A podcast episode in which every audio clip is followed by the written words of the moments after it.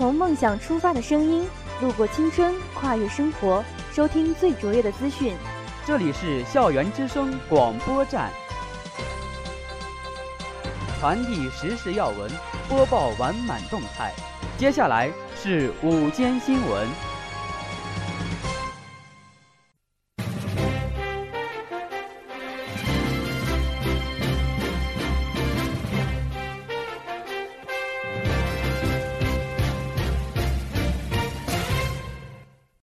亲爱的老师、同学们，大家好，我是播音员谢超磊。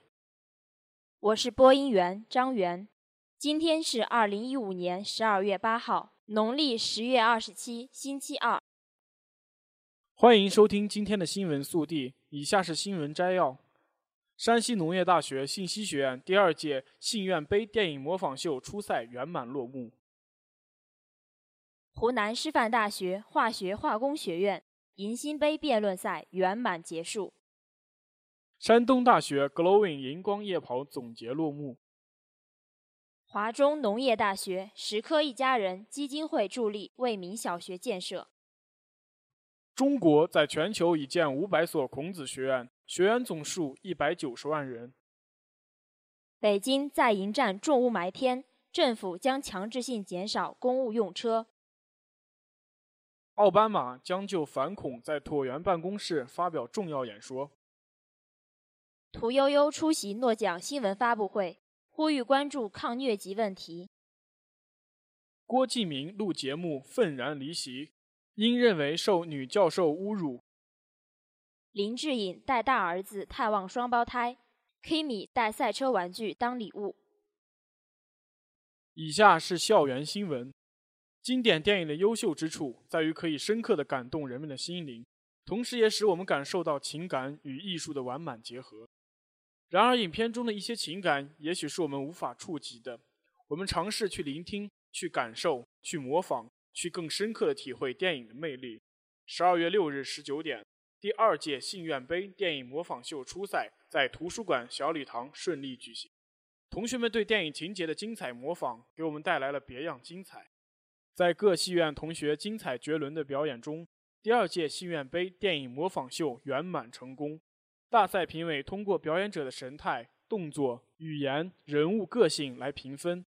本次比赛共有八支队伍进入决赛，分别是科联电视台开心肉虫面队、公馆系大咖云集、分手大师赌神队、环科系 LGGW 队、机电系逆青春队、信工系。黑色的雪，艺术系 L 四 D 组合比赛在进展青春风采和活力中落下帷幕。电影模仿大赛能激发电影爱好者的兴趣，丰富校园文化活动，借此机会展现我院师生的魅力，彰显学生之风采。不一样的舞台演绎不一样的人生，体现不一样的魅力。让我们用艺术文化点亮生命，用情感温暖人间。在艺术文化实践中。体验不一样的大学生活，共同享受不一样的文化气息。据报道，十二月七号中午十二点三十分，由湖南师范大学化学化工学院学习部组织的辩论赛于化工院三二四教室进行。参赛双方分别是幺五零幺班和幺五零六班，由学习部部长戴海琴担任本场决赛的执行主席。化工院前辩论队队员杨玉东学长担任评委。本次辩论主题为“艾滋病药品是否应该受保护”。辩论赛正式开始，执行主席向大家介绍辩论赛的注意事项以及评分细则。正方是幺五零六班的，就是你不对。他们所持观点是，艾滋病药品专利应该被保护。反方是幺五零幺班的五运昌隆队，而他们所持观点则是艾滋病药品专利不应该被保护。由执行主席向大家简明扼要地说明了辩论赛的规则要点和大致流程后，双方辩手已经就位，迫不及待开始进行辩论。首先是立论环节，正反双方分别阐述本方观点，在对辩题进入了详细的解释之后。他们对自己所持观点进行了详细论证，反方一辩采取先破后立的方式，在指出对方观点所存在的漏洞之后，对本方观点进行了详细的说明。进入攻辩阶段，双方二辩针尖对麦芒，提出了各种设计巧妙的问题。之后是最精彩的自由辩论，双方辩手都积极发言，极力为自己的一方做充分有力的辩论。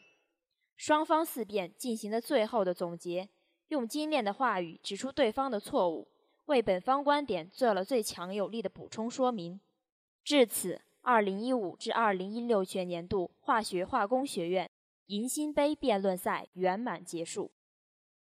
据报道，十二月七日晚七时。在山东大学新龙山校区月园三层举行的 Glowing 荧光夜跑分享会暨公益基金捐赠晚会成功举办。山西大学学生就业创业指导中心指导部副主任陈丽老师，支付宝精英俱乐部执行主席连义静出席了本次晚会。晚会是以陈丽老师的致辞为序幕，在讲话中首先肯定了此次荧光夜跑优异的成绩，并希望各组织接下来有更加丰富多彩的活动。进一步营造山东大学良好的校园氛围。其后，以支教团为代表的积极参加的社团组织分享了他们有关夜跑的感想和收获。晚会逐步迈入高潮。此次晚会还有十佳歌手、跆拳道协会、魔术协会助阵，优美的歌声、充满爆发力的武术、高深莫测的魔术，都为本次晚会增添精彩。到场的同学们在各种活动互动中相互了解、相互学习。两个小时狂欢后，晚会接近尾声。支付宝精英俱乐部执行主席连义静为本次荧光夜跑进行总结，并感谢本次活动的各协办单位的大力支持。最后，陈丽老师带领其他职联部长对所有支教团颁发了公益基金，并表彰了在本次荧光夜跑中表现优异的个人。精彩的节目为本次晚会带来了心灵的触动与视听上的饕餮盛宴。晚会持续了近两个小时，在学生们阵阵掌声中结束。Glowing 荧光夜跑在此也宣告告一段落。于校园内传递正能量，为校园每天带来一点微小而美好的改变。活动因公益而更经常，公益因活动而更持久。据报道，十二月七号晚七时，华中农业大学食品科技学院志愿者服务分享会。暨助学行动为民小学爱心水窖建设资金募集活动在食品科技学院院楼五零四报告厅顺利开展。据悉，此次活动由二零一五级二班食品科学硕士生党支部、食品科技学院食科一家人基金会、院青年志愿者服务中心主办。该公益活动不仅指在进一步宣传奉献友爱、互助、进步的志愿服务精神，同时也是为了为民小学爱心水窖建设来募集资金，关心留守儿童生活情况，助力贫困山区基础教育。该活动呼吁大家为山区的孩子们献出爱心。为民小学地处黔西北乌门山腹地，因当地特殊的喀斯特地貌。村民们用水异常困难，只能到岩洞里挑水饮用。日常用水则靠屋顶收集雨水，学生的用水存在极大隐患。因此，志愿者们向学生发出号召，捐出自己的爱心，为孩子们建设一个爱心水窖，让山区里的孩子喝到健康的水。以下是国内新闻。据中新网十二月七日报道。中国已在一百三十四个国家和地区建立了五百所孔子学院和一千个孔子课堂，学员总数达一百九十万人。上海则有十二所高校和十三所中小学在二十多个国家举办了孔子学院四十七所、孔子课堂四十六个。这是十二月六日开幕的第十届孔子大会传出的信息。为推动汉语更快地走向世界，提升中国语言文化影响力，从二零零四年开始。中国在借鉴英法德西等推广本民族语言经验的基础上，探索在海外设立以教授汉语和传播中国文化为宗旨的非营利性教育机构——孔子学院。多年来，孔子学院以语言传递之力，架设起中国与各国人民之间的理解之桥，同时自身办学水平也不断提升，运行模式日渐健全。今后，孔子学院建设将突出本土化。注重质量提升和内涵发展。央广网北京十二月七号消息，据中国之声新闻纵横报道，中国气象局最新气象资料分析显示，预计五号夜间到九号，气象条件总体不利于京津冀地区空气污染物的扩散，后期可能有中度霾，局地有重度霾。此次雾霾天气过程总体弱于十一月二十七号至十二月一号的过程。刚刚送走上一轮严重雾霾天气之后，日前北京市空气重污染应急指挥部再次发布空气重污染橙色预警。从本周一到周三，北京市实施空气重污染橙色预警措施。根据有关部门发布的预警，明天后天达到高分。室外的空气质量比之前的预计要稍微好一些，和前不久连续五天的重污染天气相比，这一轮重污染天气的持续时间是相对比较短的。这一次有关部门发布橙色预警的信息提前了两天，这让有关部门和企业能够实施更有效的减排措施。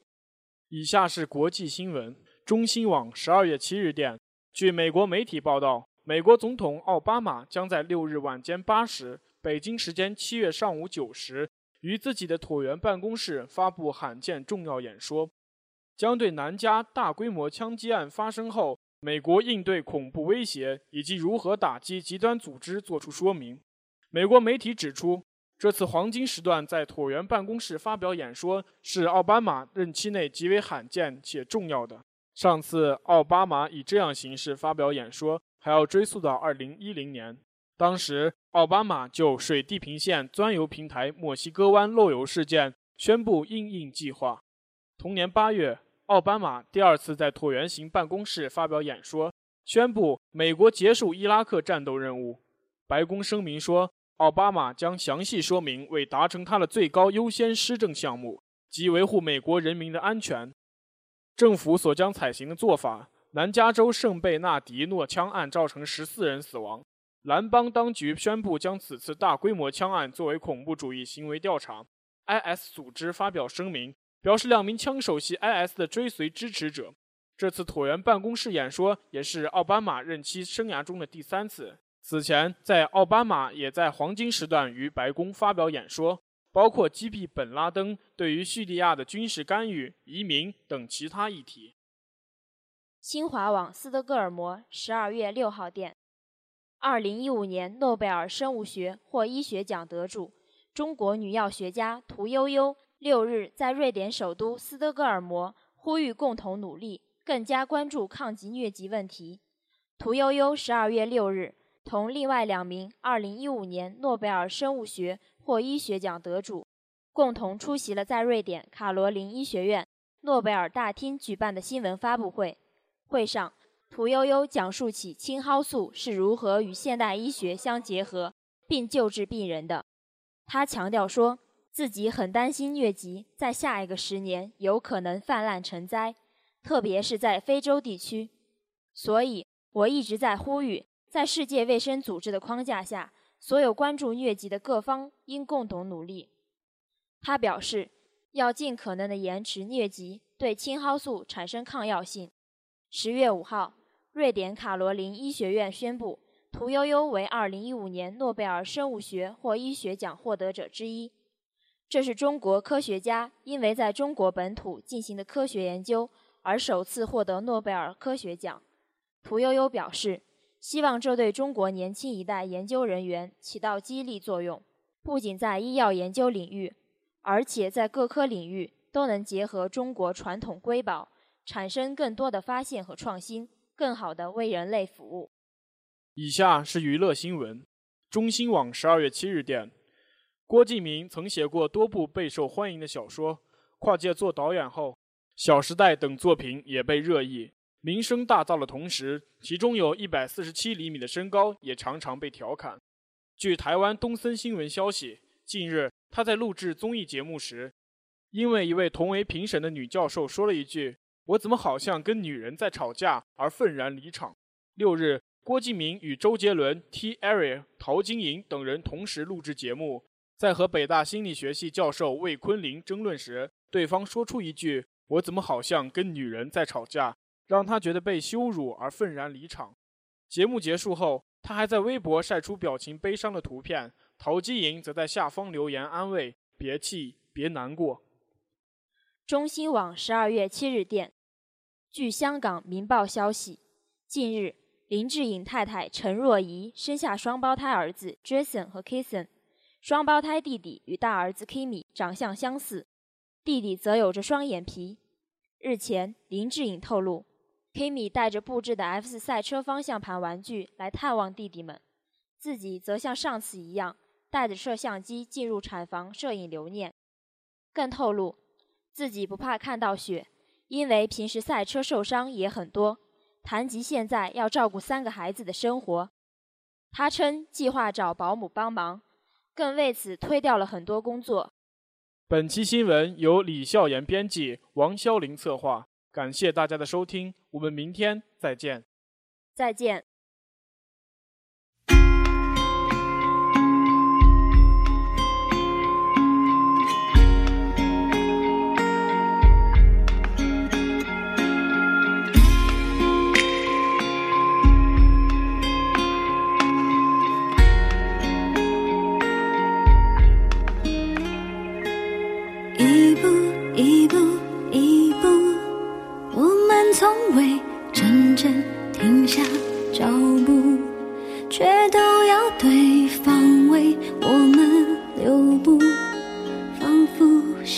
身才算是付出。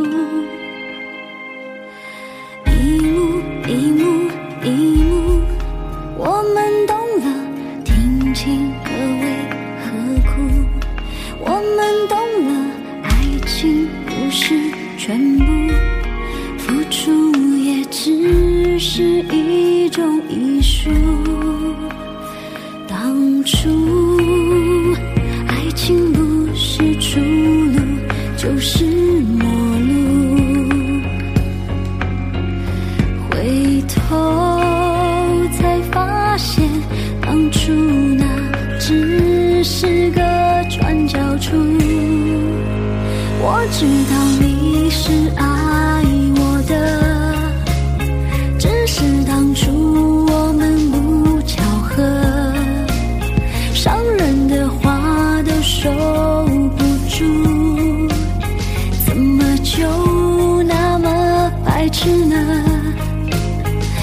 知道我是爱。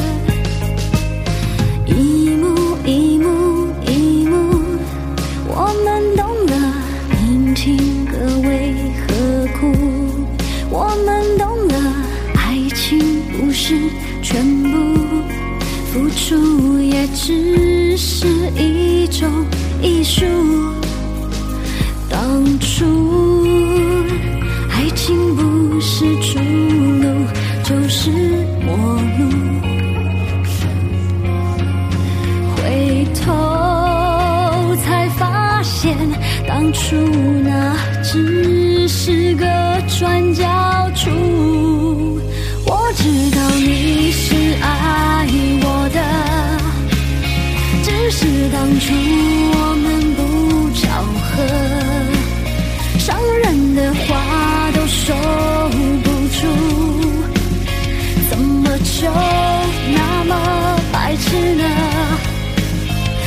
知道我是爱你的只是当初我不懂得恨比爱还简单多了。才知道当初那不是恨。我知道我是爱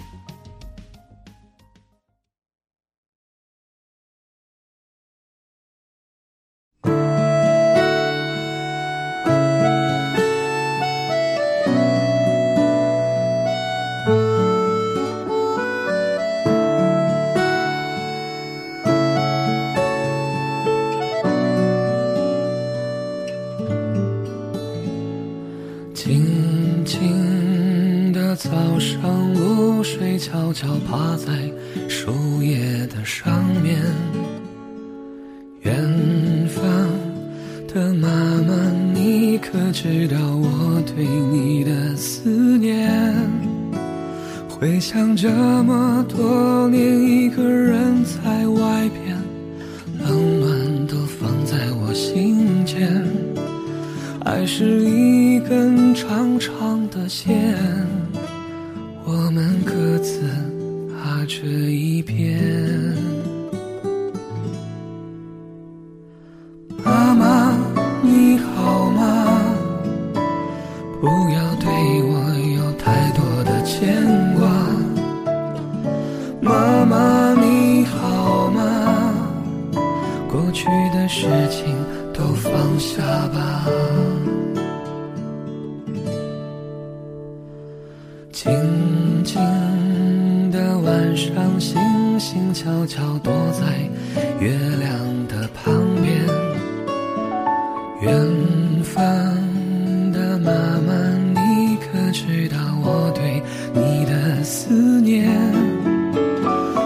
想这么多年我们的生活